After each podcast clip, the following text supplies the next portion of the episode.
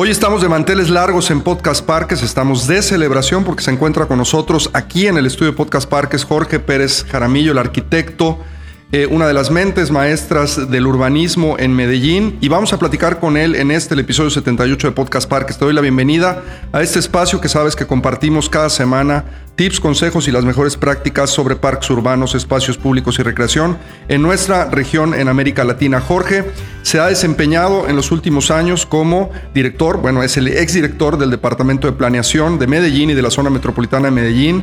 Ha trabajado también como decano en varias universidades, específicamente una muy importante, eh, la Pontificia Bolivariana, y actualmente es asesor de la gobernación de Antioquía en temas de planeación. Entonces, quédate por favor con nosotros porque vamos a tener una plática riquísima con el arquitecto Jorge Pérez Jaramillo. Comenzamos. Estás escuchando Podcast Parques, donde encontrarás tips, consejos y las mejores prácticas probadas por expertos internacionales. Esta y cada semana. Ahora con ustedes, su anfitrión, Luis Roman. Jorge, un gustazo que estés, bueno, se dio la coincidencia de que estabas aquí en la ciudad. Le hablé a Jorge y muy amablemente me aceptó la invitación aquí en las oficinas de la asociación donde grabamos Podcast Parques. Te agradezco mucho que estés aquí el día de hoy, Jorge. No, gracias por la invitación y como siempre, Luis, es gusto para mí el reencuentro personal, pero también sobre estas ideas que compartimos, el sueño de ciudades con espacios colectivos de buena calidad. No, gracias a ti, Jorge, por acompañarnos el día de hoy. Bueno, vamos a empezar primero, yo creo que por lo básico, Jorge. Me, parece que toda la gente que escucha Podcast Park siempre está muy interesado en conocer cuestiones personales sobre nuestros invitados. Cuando tenemos la oportunidad de tener personas de la talla eh, profesional y también humana tuyas, pues siempre me gusta empezar por lo básico. ¿Quién es Jorge Pérez Jaramillo? ¿Qué has hecho en cuestión de tu vida en relación a tu profesión, pero también eh, algo personal que nos quieras compartir? En fin, un poco para que tú que nos estás escuchando puedas conocer un poquito más de Jorge, no solamente el profesionista, pero también el ser humano. Jorge. Gracias, Luis. Bueno, yo soy un arquitecto de Medellín. Yo he vivido toda, toda mi vida en la ciudad. Nunca me fui. Eh, vivimos una historia de unos años eh, llenos de ilusión. Los primeros años de la vida, yo nací en el año 64 y Medellín era una ciudad con una calidad de vida muy alta, con una, digamos, cultura cívica y una estructura paisajística y ambiental de muy buena calidad. Nosotros estamos en un valle geográfico hermosísimo, rico en agua, en verde, en flora, pero eh, pues también es verdad que hacemos parte de este fenómeno de intensiva urbanización en América Latina. Y en el caso nuestro, mm, lo que nos ocurrió fue que ese proceso de urbanización, uno podría decir, nos quitó la ciudad. Yo viví mi juventud eh, con miedo, eh, de la mano de una sociedad que tuvo eh, pues un fenómeno, como sabemos en estos países nuestros, de ilegalidad, luego de narcotráfico y luego de terrorismo, pero que para colmo, digamos, no era el único problema, porque en Medellín lo que vivimos además fue un declive de nuestra economía, una ciudad que había tenido un auge manufacturero muy potente, eh, pero nosotros perdimos el ferrocarril y quedamos muy aislados de la economía global, justo cuando se, digamos, liberalizaron los mercados. Y fuera de eso éramos una sociedad con una precariedad democrática muy grande, digamos, éramos una sociedad con democracia de Estado nacional, pero sin democracia regional y municipal. Entonces, esa, en esa ciudad crecí, una ciudad, como dije, muy bella, pero muy conflictiva. Y decidí ser arquitecto. Desde muy joven conocí eh, el mundo de la arquitectura por papás, de amigos, y me apasionó y siempre quise ser arquitecto. Entonces, eh, pues me encontré con el mundo de la arquitectura, del espacio, en un entorno de conflicto y convertimos nuestra vida en una especie de causa común, mi generación y otras, para buscar una ciudad mejor. Entonces lo que he hecho siempre es, eh, la ciudad me formó, la ciudad me, me comprometió y, es trabajar en la ciudad, de modo que, eh, digamos, uno siente que es como que nuestra vida y la ciudad son una sola, una sola cosa. Y he tenido la suerte, una gran fortuna desde muy joven, fui decano muy joven, realmente muy raro porque en una facultad de mucha historia, de mucha tradición, yo a los 28 años fui decano pero eso fue una cosa divertidísima porque era la etapa de peor crisis de la ciudad. Nos permitió a nosotros convertir la facultad en una especie de escenario de activismo, pensamiento, crítica, y, y, yo creo que mucho de lo que pasó después en la sociedad fue que en las universidades creamos muchas ideas. Y eso es más o menos mi vida, y luego pues estar en Medellín, trabajar en Medellín, me ha permitido pues estar aquí y en muchos otros lugares del mundo porque la atención, el interés que hay global sobre la crisis urbana ha hecho que donde hay unas respuestas interesantes, se vuelva un tema y Medellín se volvió un tema. Entonces, pues yo escribí un libro, he trabajado mucho y pues sí me gusta conversar, de modo que aquí estamos y, y por eso me invitan. Sí, que nos gusta conversar. Vamos a hablar precisamente de Medellín, Urbanismo y Sociedad, el libro de, Jorge, que obviamente lo puedes comprar, ya nos dirá dónde, espectacular. Vamos a hacer precisamente algunas reflexiones, Jorge, sobre tu libro. Y, bueno, tu libro es un compendio. Cuando me hiciste el favor de mandármelo y lo dedicaste, me, me acuerdo muy bien tus palabras que me decías, esto es un resumen mucho de mi vida y de las actividades profesionales que he hecho en mi ciudad. Y esto creo que es un gran privilegio que la ciudad te ha regalado que puedas trabajar ahí mismo, ¿no?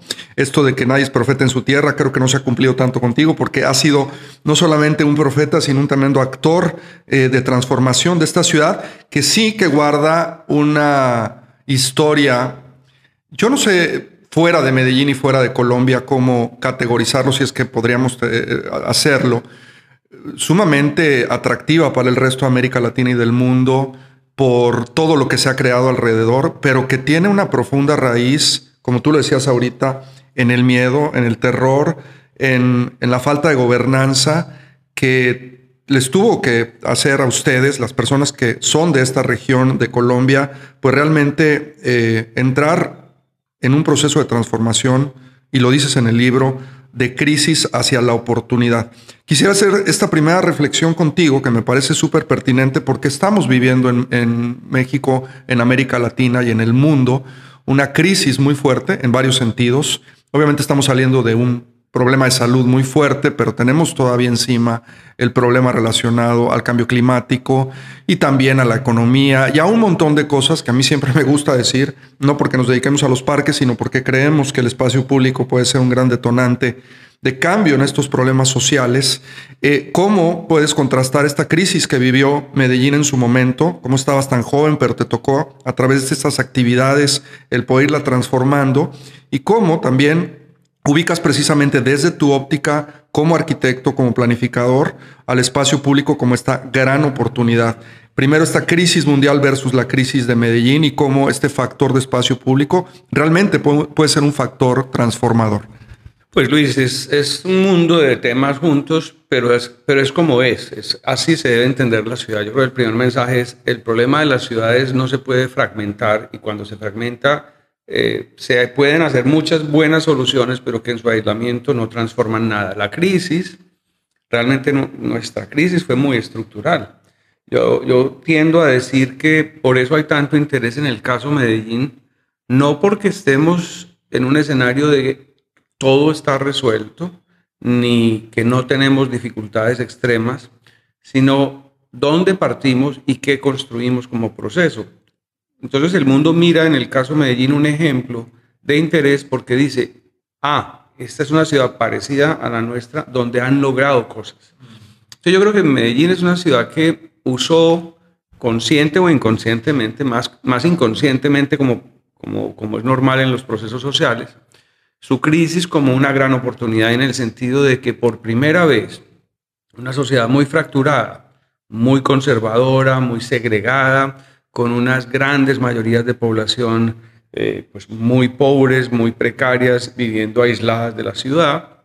Mm, digamos, por primera vez hubo una etapa con esa crisis tan grave en la que reconocimos la realidad. Y ese reconocimiento de la realidad nos permitió acordar, priorizar y definir compromisos colectivos de largo plazo, lo cual es un segundo tema vital, la crisis como oportunidad, pero también entender que la ciudad como proyecto es un proyecto de largo plazo. Y como decía ahorita, la crisis no fue solamente urbanismo, espacio y territorio, la crisis fue la economía, la política, la destrucción del tejido social a punta de violencia, terror y miedo, más, más una ciudad que, digamos, se ha desarrollado mayoritariamente de manera precaria, incompleta, informal o como la queramos llamar, con grandes extensiones de, territorio, con poblaciones muy, muy, muy pauperizadas y con indicadores de desempleo, de precariedad económica muy grandes. Entonces, a través de diálogo social, a través del advenimiento de las reformas de Estado y, y, la nueva constitución política, Colombia a finales de los 80, en el peor momento de la crisis, empieza a crear condiciones de desarrollo democrático y de desarrollo político que le dieron a las ciudades colombianas unas herramientas diferentes de gestión y entonces esa conjunción, crisis, violencia y destrucción, escenario político democrático renovado, fue como la herramienta que la ciudad tomó para establecer por la vía del diálogo social, convocando a todos los sectores sociales, dándole la voz a la gente en los barrios, pero además usando la tradición académica, técnica y los liderazgos diversos del sector empresarial, del sector social, de las organizaciones culturales, de la academia, en fin, como una especie de gran acuerdo que se fue construyendo en los años 90, que incluyó desarrollos institucionales, políticas públicas, incluso generación de recursos financieros a través de las estructuras tributarias de la ciudad, más planificación, planificación social, planificación territorial, planificación diversa, nuevas instituciones. Y obviamente ya eso lo que viene es otro relato, que es qué hicimos. Pero a mí me parece que la historia de la crisis como oportunidad significa que fue tan grave la crisis que no hubo alternativa de egos, de celos, sino, voy a decir una palabra un poco fea, pero estamos tan jodidos todos que aquí lo único que podemos hacer es mirarnos a los ojos, darnos la mano y decir, venga, pensemos juntos y salgamos de este atolladero. Y yo creo que es lo bonito de Medellín. Ahora, faltó, falta mucho, no es una ciudad, o sea, nosotros, a mí me gusta decir, nosotros no somos Copenhague ni Oslo, somos, Medellín. Pero en el escenario de ciudades precarias, ciudades conflictivas que tenemos, eh, sí es verdad que el avance es sustantivo. ¿Ves un contraste de... A, mí me encanta pensar cómo estas redes que tejemos entre los profesionales que nos dedicamos al espacio público, a los parques urbanos, etcétera, pueden realmente ser la diferencia al momento de compartir estas ideas con, sobre todo, tomadores de decisiones que puedan agarrar estos ejemplos si bien pueden ser muy románticos, al momento de ejecutarlos son tremendamente complejos y necesitan mucha voluntad política y necesitan mucha decisión de la ciudadanía. Y ahorita vamos a hablar en un momento de la participación ciudadana que es clave en esto, pero para aterrizar un poquito la reflexión de la crisis versus la oportunidad, eh, ¿ves de alguna manera que el caso Medellín pueda ser realmente un factor de aprendizaje para ciudades latinoamericanas y cómo en realidad, porque definitivamente no podemos esperar a que todas las ciudades pasen por una crisis como la que pasó Medellín, aunque de alguna manera tienen carencias y precariedades, como tú lo mencionas, muy marcadas como los tenía Medellín. ¿Por qué no esperar hasta ese punto? O más bien, ¿cómo poder lograr hacer que estos ejemplos como los de Medellín, como una ciudad exitosa ahora, o por lo menos que tuvo un punto de quiebre y a partir de eso empezó a hacer procesos diferentes, sobre todo en esto que vamos a hablar en un momento, de darse la mano, de mirarse a los ojos y de pactar entre la sociedad y el gobierno, eh, que, puede aprender de manera muy específica la gente de otras ciudades latinoamericanas y sobre todo tomar, lo decía hace un momento, esta primera reflexión de esta crisis mundial que estamos viviendo como el marco eh, perfecto para decir, de verdad, estamos jodidos y necesitamos ahorita ponernos, como se dice, este, las pilas y cambiar la, la realidad. Los pasos más sencillos para iniciar esto, Jorge, porque de pronto es muy abrumador, ¿no?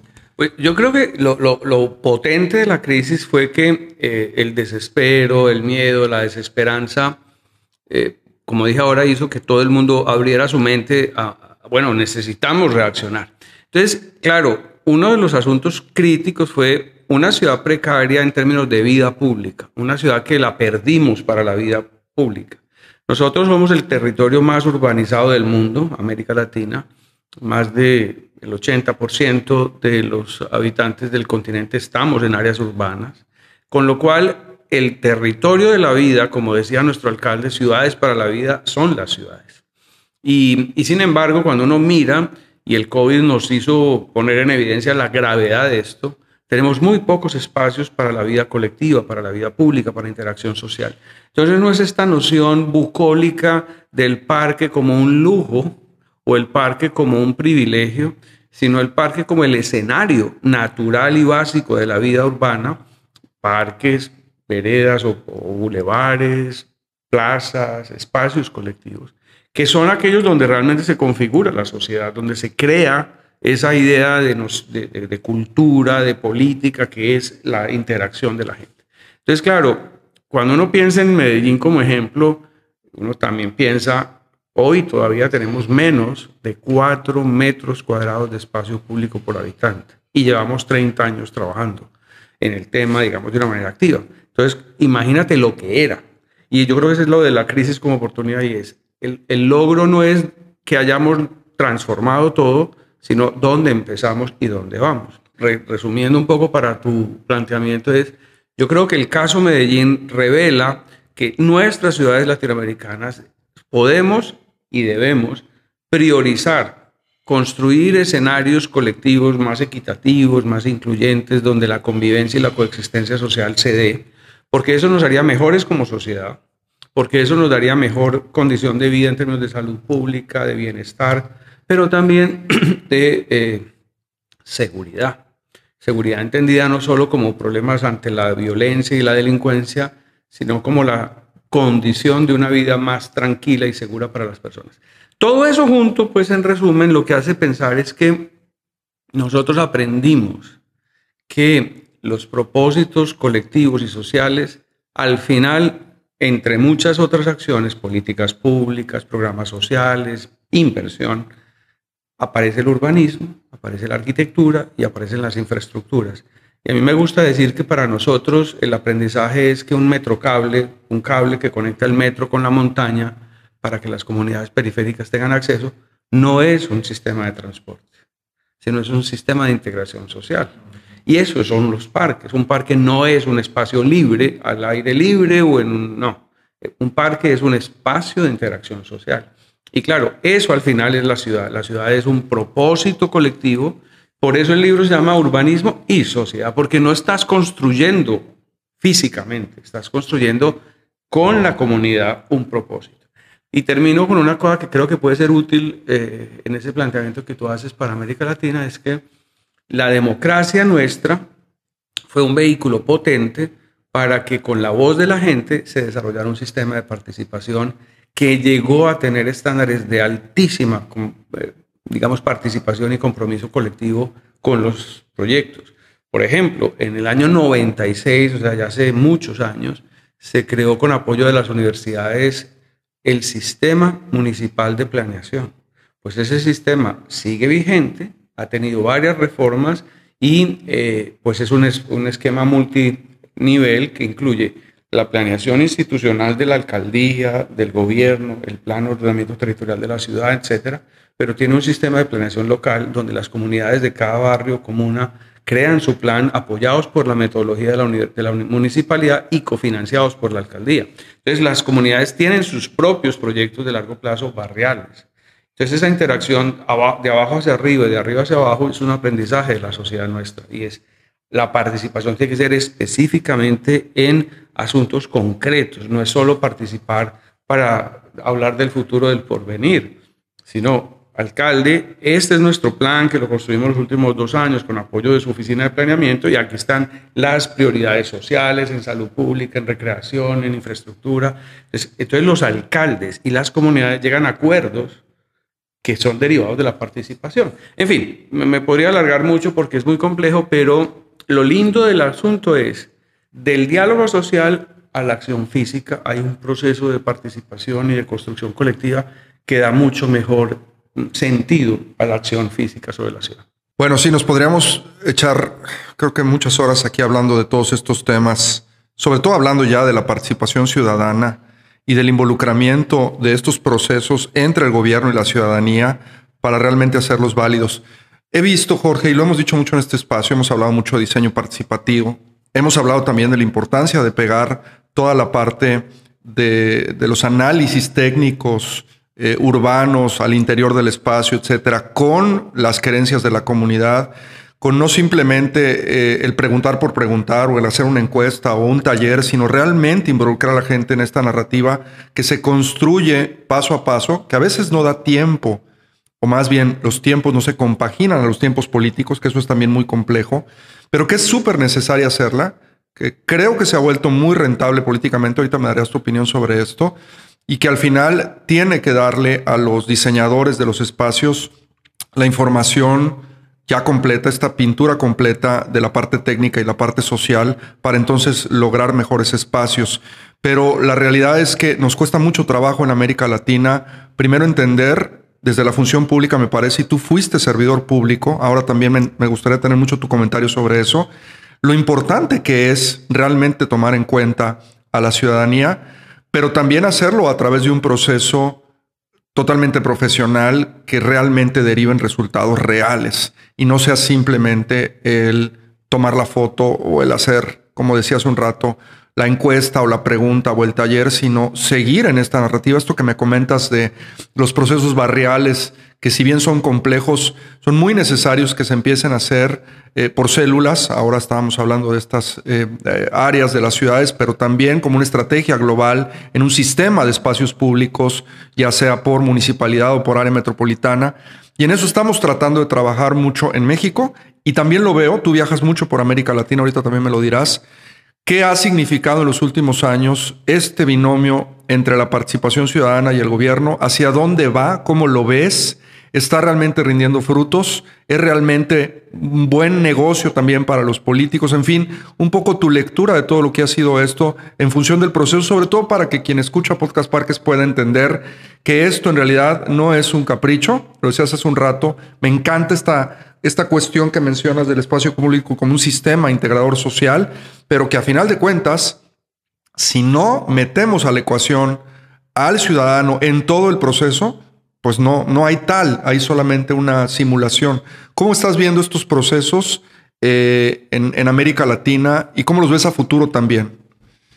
Yo, creo que la, profundización de la democracia se va a lograr en los territorios municipales. Es decir, el, verdadero sentido, el verdadero impacto de las políticas públicas eh, se, logra en la escala municipal. Los estados-nación tienen unas responsabilidades diferentes, pero yo soy parte del movimiento municipalista global que reivindica la importancia del pensamiento municipal y metropolitano.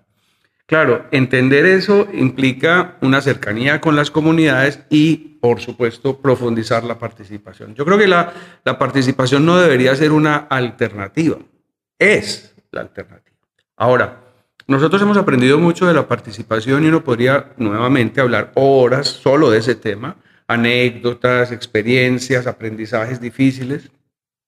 Y voy a tratar de armar dos o tres bloques que me parecen fundamentales. El primero es que el punto de partida del cambio en Medellín fue el proceso digamos, amplio de participación comunitaria que creó la democracia.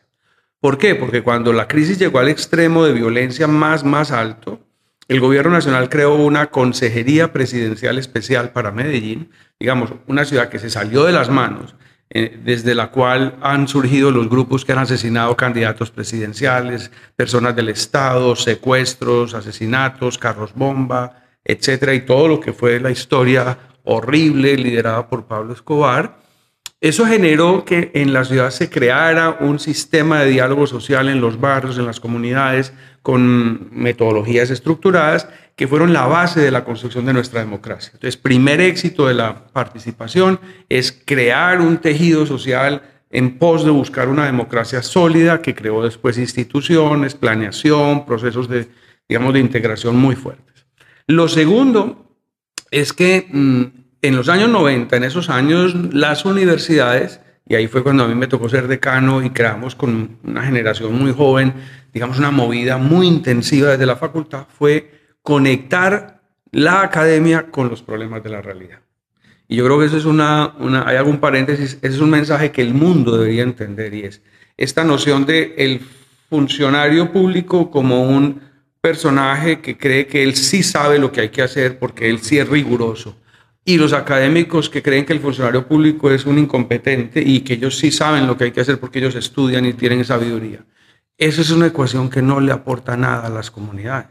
Yo defiendo esta idea de que con la debida independencia y rigor técnico de las academias, pero la relación universidad-academia tiene que conectarse con los problemas de la sociedad, porque los problemas que tenemos enfrente son suficientemente complejos, primero para no dar espera y segundo para requerir la mejor capacidad, los mejores conocimientos y la mayor innovación. Pero ¿qué pasa? Que eso no es solamente hacerlo en la universidad. Lo que nosotros hicimos fue en los 90, haciendo eso, forjamos generaciones capacitadas para intervenir los asuntos públicos. Entonces, cuando, cuando la política evolucionó, habló con las comunidades y buscaba soluciones, había decenas de arquitectos jóvenes formados para intervenir en la ciudad. Es que uno no aprende a hacer procesos de ciudad haciendo procesos privados o de interiorismo o remormando hoteles de cadenas internacionales. Entonces, nosotros en la ciudad lo que logramos fue capitalizar nuestra tradición de buena arquitectura, de buenos urbanistas, pero ya no pensando, digamos, en el mundo solo privado, sino diciendo la ciudad es nuestro gran propósito. Entonces, ese es el segundo gran valor de la participación. Y el tercero es que, bueno, es casi imposible hoy, y hace años en Medellín, desarrollar un proyecto de cierta complejidad, sino un proceso de participación y de acuerdos con las comunidades muy, muy, muy intenso. Entonces nosotros en cada plan, en cada proyecto hemos aprendido eso. Y hay una, una experiencia reciente que es muy linda y que creo que en el podcast vale la pena narrar, que son las unidades de vida articulada. Porque más que un buen ejemplo de arquitectura, es un buen ejemplo de cómo hacer la ciudad. Y es, teníamos un conjunto de infraestructuras del acueducto municipal. Medellín es un valle muy estrecho, entonces en las laderas altas había tanques que por gravedad alimentaban el agua potable, pero eran áreas grandes, con espacios verdes, pero para proteger la seguridad del agua, cerrados con rejas y muros. Y entonces eran barrios con altos índices de delincuencia, de precariedad de espacio público, y haciendo un plan de iluminación para la ciudad, Empresas Públicas detectó esos agujeros negros. Y cuando se dio cuenta, además eran sus predios, porque eran donde estaban sus tanques de agua. Y en el diálogo surgió con el alcalde Aníbal Gaviria y el equipo de PM la noción de, ¿y por qué no abrimos esto? Lo convertimos en espacios eh, eh, cívicos y creamos proyectos. Y el alcalde dijo, pues es que es la mejor seguridad, es que la gente cuide las uvas. Y entonces se crearon las uvas, que son tanques de acueducto convertidos en equipamientos comunitarios y cívicos con espacios para la recreación, la cultura, internet gratuito, bibliotecas, pequeñas guarderías, en fin. Entonces se hizo el plan maestro, se construyeron alrededor de 20, 21 uvas y eso es una revolución. Pero lo lindo que quería decir es, cada uva se desarrolló con talleres de imaginarios realizados con las comunidades. Pues la gente incluso dibujaban, pero luego los arquitectos se van con el rigor técnico que esto requiere, formulan los proyectos, pero vuelven a, devolverle a la comunidad las interpretaciones que hicieron con maquetas, dibujos, videos, y al final, ¡tum!, cruza comunidad, política pública y rigor de diseño. Y el proyecto de las uvas es pues aclamado globalmente, ganó pues premio Holcim Global de Arquitectura Sostenible, invitado a la Bienal de Venecia, bla, bla, bla. Pero lo lindo es eso. Entonces, termino porque me podría quedar mucho rato, pero la noción de la participación es un alimento esencial para hacer buena ciudad.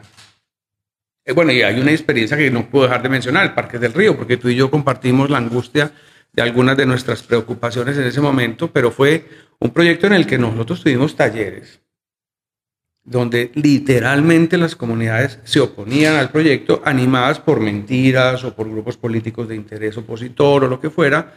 Eh, pero este fue un proyecto que tenía una historia de décadas buscando recuperar el río, reconciliar la ciudad con el río, un río que se había convertido en un no lugar, en una periferia urbana que partía la ciudad en dos, una cloaca a cielo abierto, rodada de autopistas, ferrocarriles.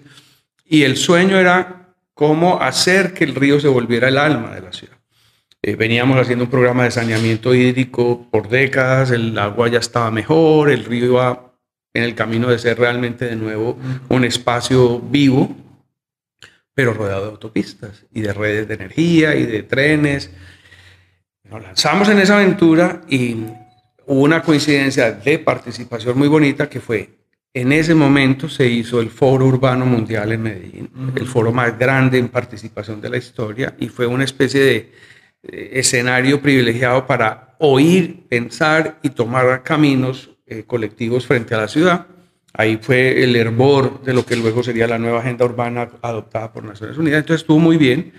Pero nosotros hicimos un concurso público internacional para Parques del Río, dos rondas, un año de discusión, más la revisión del plan de ordenamiento general de la ciudad. Entonces, plan maestro de Parques del Río y plan general de la ciudad fueron una unidad estratégica. Pues ahí tuvimos, y no estoy mintiendo porque está en los informes oficiales, entre Parques del Río, plan de ordenamiento territorial, más de 230 reuniones formales con participación entre 15 o 20 y 1.500 o 2.000 ciudadanos para discutir, controvertir, oír, plantear, responder todo sobre el plan de ordenamiento y el Parques del Río.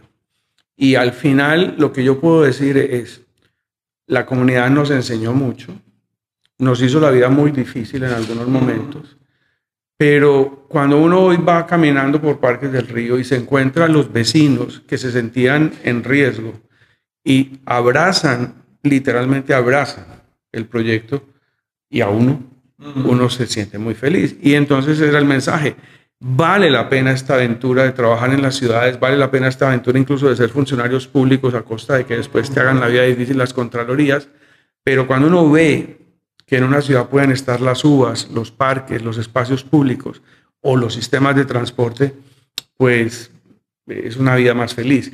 Y entonces la participación, reitero, no debería ser simplemente un método electoral o político, sino que debe ser el entendimiento de que juntos podemos hacer mejor la ciudad. Quiero rescatar dos, quiero rescatar dos eh, puntos ahorita que mencionaste y creo que nos podemos meter a Parques del Río y es algo que, que tenía yo aquí estructurado en la entrevista, Jorge, platicarlo contigo. Eh, la importancia de regresar con la comunidad. Ahorita hablabas en el último bloque que mencionaste en relación a las uvas y a este proyecto tan interesante de Medellín que ha sido premiado y que ha sido reconocido por todos lados, pero que a final de cuentas no se quedó en la foto, sino que tuvo que correr este proceso y a veces eso es lo difícil por los tiempos, ¿no? El ir y regresar, el ir y regresar, hasta que en realidad el usuario del espacio acuerda y pacta contigo, esto es lo que yo quería, ¿no? Y esto es hacia, donde quería llegar. Y creo que también Parques del Río ha sido un, un ejemplo también que después de tantos años de tu praxis en la ciudad, pues como que pudo conjuntar todos estos valores y estas cosas que fuiste haciendo desde que empezaste como decano, como arquitecto, que participaste en el en el departamento de planeación, tanto en la ciudad como en la parte metropolitana. ¿Qué ha significado este proyecto en la parte personal para ti? Me dices ahorita que te abrazan los vecinos y la verdad me da mucha emoción eso porque debe de ser la conclusión de muchos años de trabajo.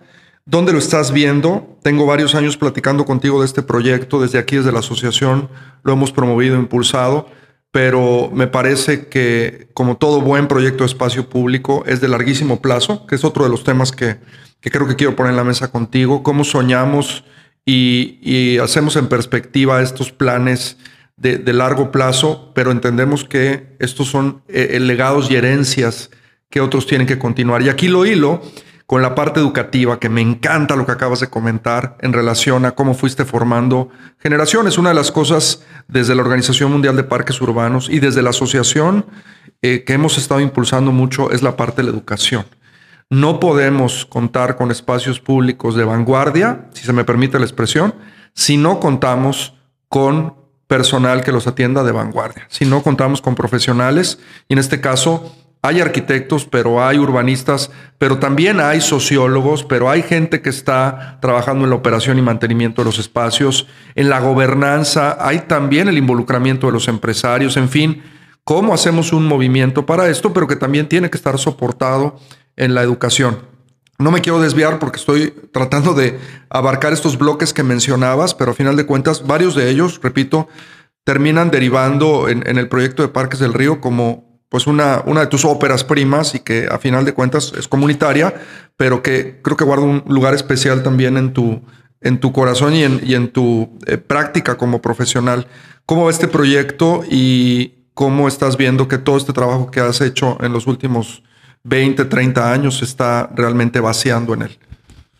Pues Luis, Parques del Río es realmente un sueño, es, un, es, una, es una cosa excepcional que la vida nos regaló la, la posibilidad de intervenir en esto. ¿Por qué? Porque desde que yo estaba estudiando en la universidad, nuestros profesores ya planteaban la necesidad de transformar la ciudad. Y entonces yo diría que como epílogo, Parques del Río representa el triunfo del urbanismo sobre la ingeniería vial. Es decir, es entender que las ciudades, y eso es lo que busca el urbanismo, se construyen para la vida de las personas y que privilegiar las personas en el centro, privilegiar la necesidad de espacios para la vida pública es lo que al final se debe lograr. Es evidente que las ciudades tienen que tener soluciones funcionales, operativas, de movilidad, de transporte, y también eh, son fundamentales. Entonces, el otro asunto que me parece bellísimo de Parques del Río es que representa un factor que a menudo menospreciamos. Yo mismo mm, me sentí fracasado muchas veces por menospreciar eso y es el factor tiempo. Es diferente un tiempo inmobiliario de un proyecto privado en un predio para hacer un edificio. Yo soy arquitecto y sé qué es eso.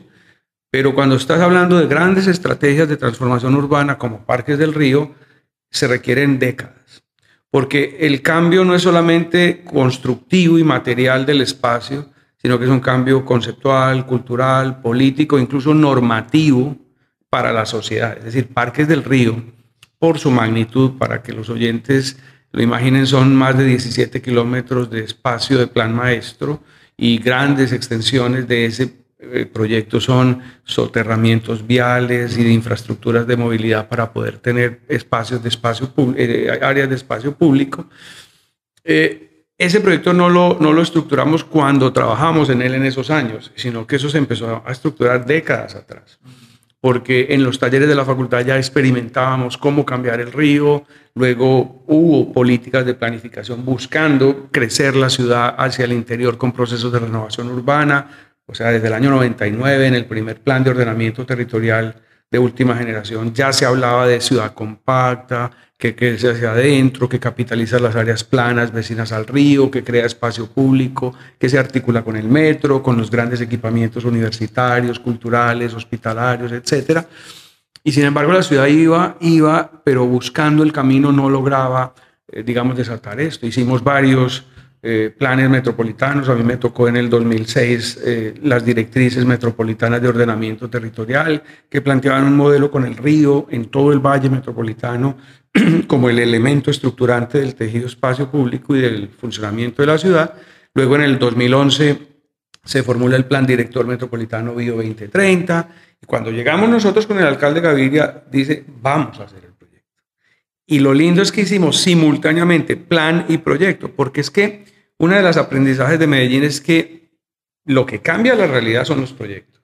Los proyectos sin planeación adecuada son a veces insuficientes. Entonces, Parques del Río, yo, a mí me gusta decir que no es un proyecto, es una estrategia. ¿Por qué? Porque Parques del Río capitaliza. Articulación funcional de la ciudad con la región por eh, conectividad funcional vial nuevo ferrocarril, futuro metro en nueva línea, las grandes autopistas que están llegando a la ciudad van a tener una presión funcional sobre la ciudad que requieren una transformación del río. Luego, el río viene en un proceso de saneamiento desde los años 90. Se había creado un instituto que se llamaba Mi Río, que hizo toda una propuesta de políticas territoriales, urbanísticas y ambientales para regenerar el río.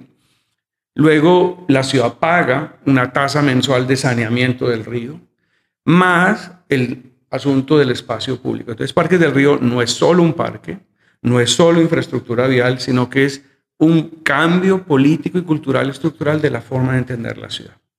Y lo que hicimos al hacer el concurso y simultáneamente el plan general fue crear condiciones para que con programas de renovación urbana, cerca de 36 áreas definidas como planes parciales con un potencial de 120 mil nuevas viviendas y con una política de normativa de que el 20% de esas viviendas deben ser viviendas sociales, lo que genera es una otra ciudad. Pero además, ese es el mecanismo para financiar y sustentar la transformación de Parques del Río. ¿Por qué?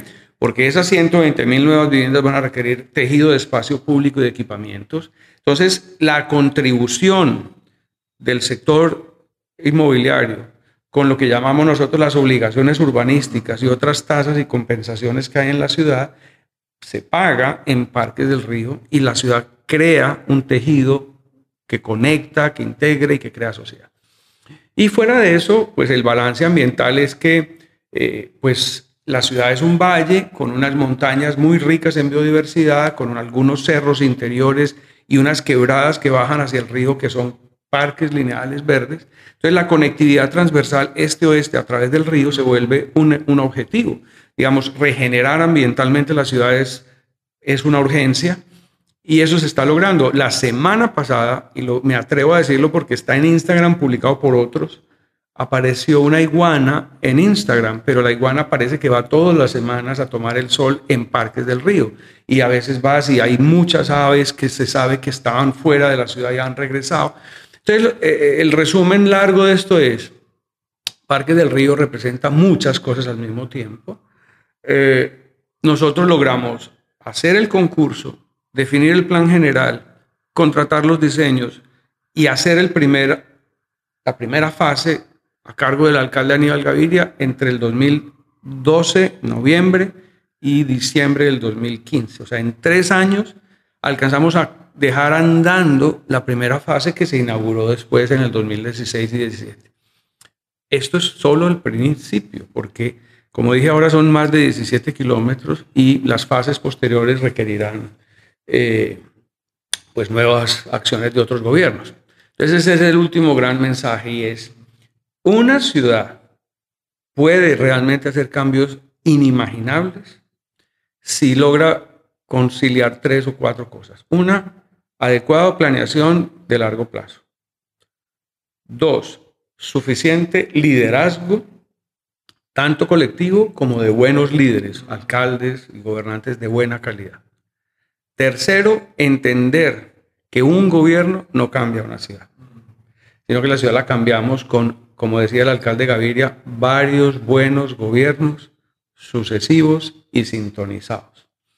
Y tercero, que los grandes proyectos, que son los que verdaderamente transforman la realidad, se toma el compromiso más allá de las banderas políticas, más allá de las banderas personales, de varias generaciones, no solo de políticos, sino de académicos, de urbanistas, de paisajistas. Y el último gran tema es, Luis, la ciudad es un asunto de todos y eso no es demagogia.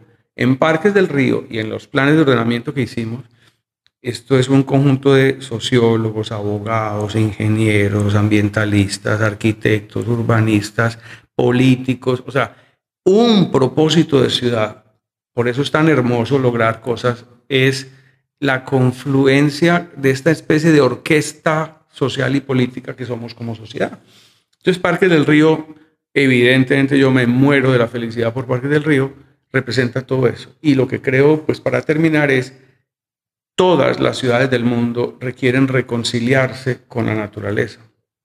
Y, y lo que nos enseñó Parques del Río es que incluso en las condiciones más adversas, como es el caso de Medellín, ya digo, era un territorio de autopistas, de redes, un río canalizado y bastante contaminado, se puede. Y no hay que ser ricos, no hay que ser Dubai, porque con una contribución comunitaria mensual durante 30 años hemos financiado una mega estrategia de, saneamiento del río y de transformación del río. Lo último que quería señalar es la ruta es el agua. Y eso es una frase que terminamos en un panel en que participé eh, en Expo y es que al final, si tú miras la regeneración urbana, el espacio público, la vida urbana, el agua, los sistemas de agua que hay en nuestros territorios nos muestran el camino, para bien y para mal. Medellín tiene problemas graves hacia el futuro en el drenaje urbano. La hiperimpermeabilización del territorio genera crecientes con las lluvias, crecientes con las eh, avenidas torrenciales que no, no dan espera. Y los ríos y los sistemas hídricos están reclamando su espacio. Y si no somos capaces desde la planificación y el pensamiento ciudadano leer lo que el agua nos dice, pues los desastres nos van a matar en Europa, en Estados Unidos o en América Latina o en África, en donde sea, los ríos y las aguas reclaman sus cauces, los cauces que hemos ocupado irresponsablemente y que nuestros pueblos originarios con una enorme sabiduría sabían controlar. Entonces hablé de demasiadas cosas, pero es que Parques del Río te permite abarcar muchas reflexiones. Eh, yo creo que lo, final es que hay un aprendizaje muy doloroso y es la clase política es capaz de acercarse a las comunidades con base en mentirles y decirles lo que es una prioridad para ustedes no es una prioridad y los convences de que no es una Es decir, una ciudad con menos de 4 metros cuadrados de espacio público per cápita tuvo en Medellín alcaldes que les dijeron que Parque del Río no era una prioridad. Y sin embargo, sí ha sido una prioridad histórica invertir miles y miles de millones en infraestructuras para el automóvil particular que no le generan bienestar a las mayorías. Entonces yo lo que creo es, claro que tenemos que resolver los problemas de movilidad y transporte, pero tenemos que resolverlos de manera inteligente y sobre todo comprendiendo que el escenario de la vida urbana es social, climática, ambientalmente pues y funcionalmente urgente y que hay que lograr integralidad y combinar todas las variables. De modo que yo creo que Parques del Río es una representación de eso. Bueno, Jorge, una serie de cosas que podríamos quedarnos aquí, como lo dijimos hace un rato, horas platicando estos temas de infraestructura verde, del agua, de la movilidad activa, eh, evidentemente del compromiso político con estos proyectos y también eh, el sentido que le debe de hacer eh, este tipo de emprendimientos a una ciudad y a los ciudadanos son temas que pues Jorge ha mencionado en su libro y no soy pitoniza griega, este, Jorge, pero estoy seguro que terminarás escribiendo algún libro en algún futuro, específicamente sobre Parques del Río, por todo lo que este proyecto le puede enseñar a toda la gente. Y Jorge, yo quiero, quiero ir cerrando el podcast. Primero agradeciéndote que hayas estado con nosotros. Es un lujo tenerte aquí, pero sobre todo eh, tienes una tremenda carrera en la parte de urbanismo, de creación de espacio público, de creación de talentos y de influenciador en nuestro ecosistema del espacio público en América Latina.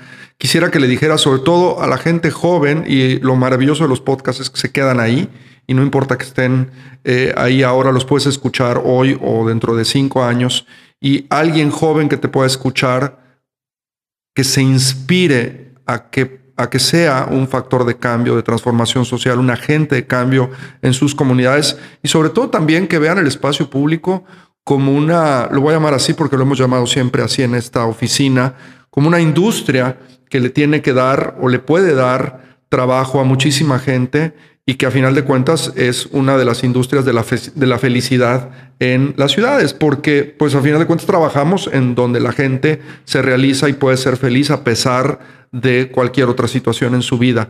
¿Qué le dirías a estos jóvenes y a la gente que nos escucha, que está empezando sus carreras en relación a lo que pueden eh, lograr en el espacio público y lo importante que puede ser hacer una carrera también de trabajo en este sector?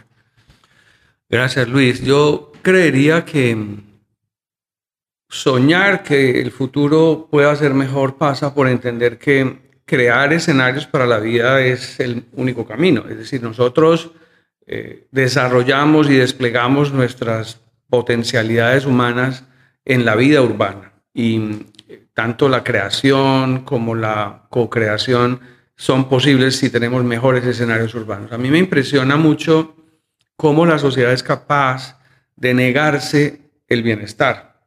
Y el COVID nos enseñó que el primer territorio de la salud es la ciudad.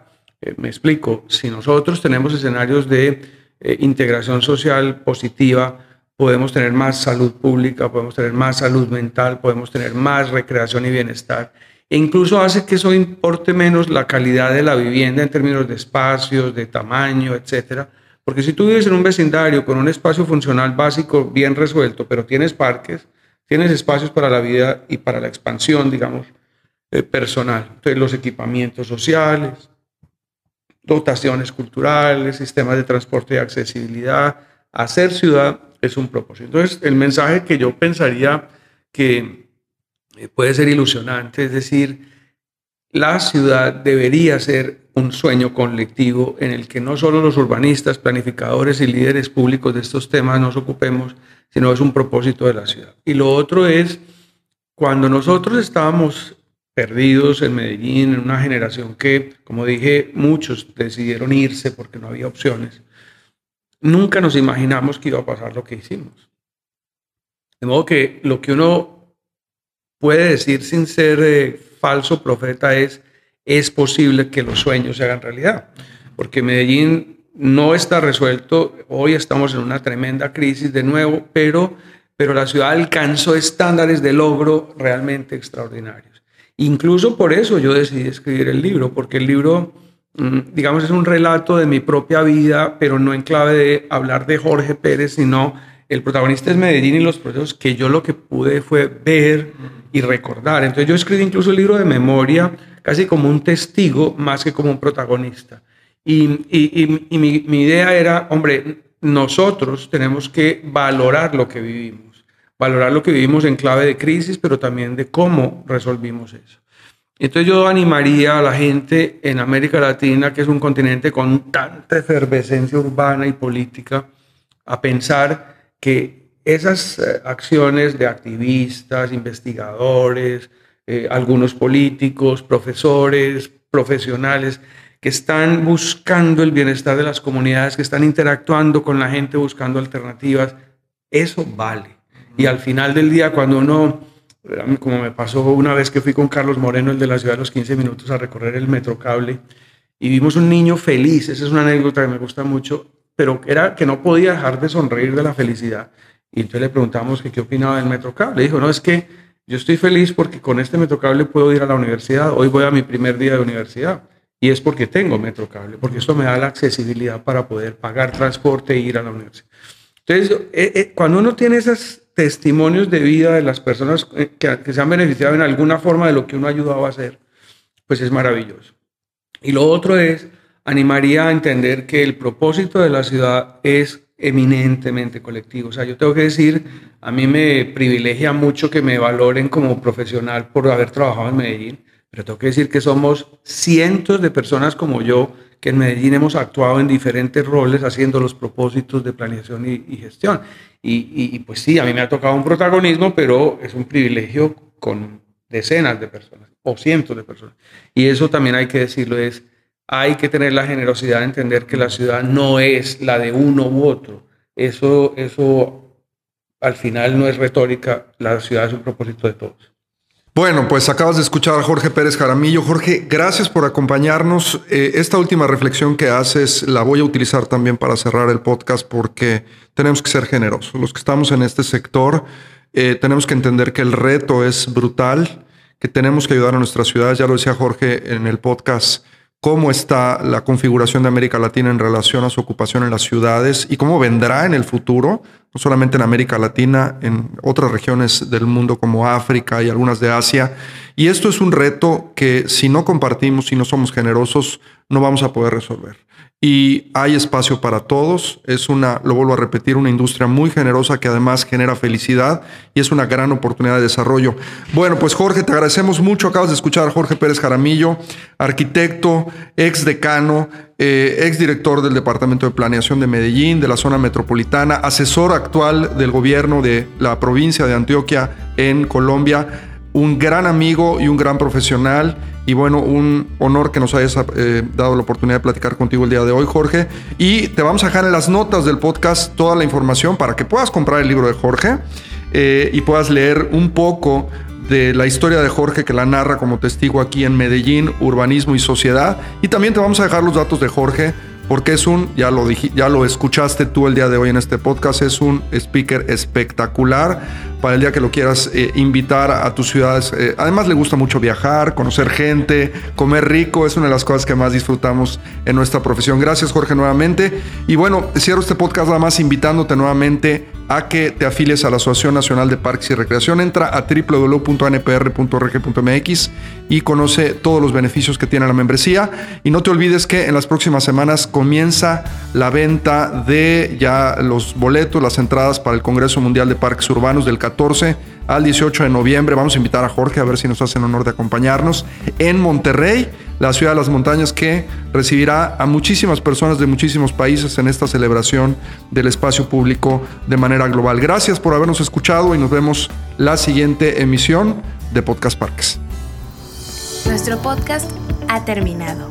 Te recordamos visitar nuestro sitio web www.anpr.org.mx y seguirnos en redes sociales como arroba ANPR México.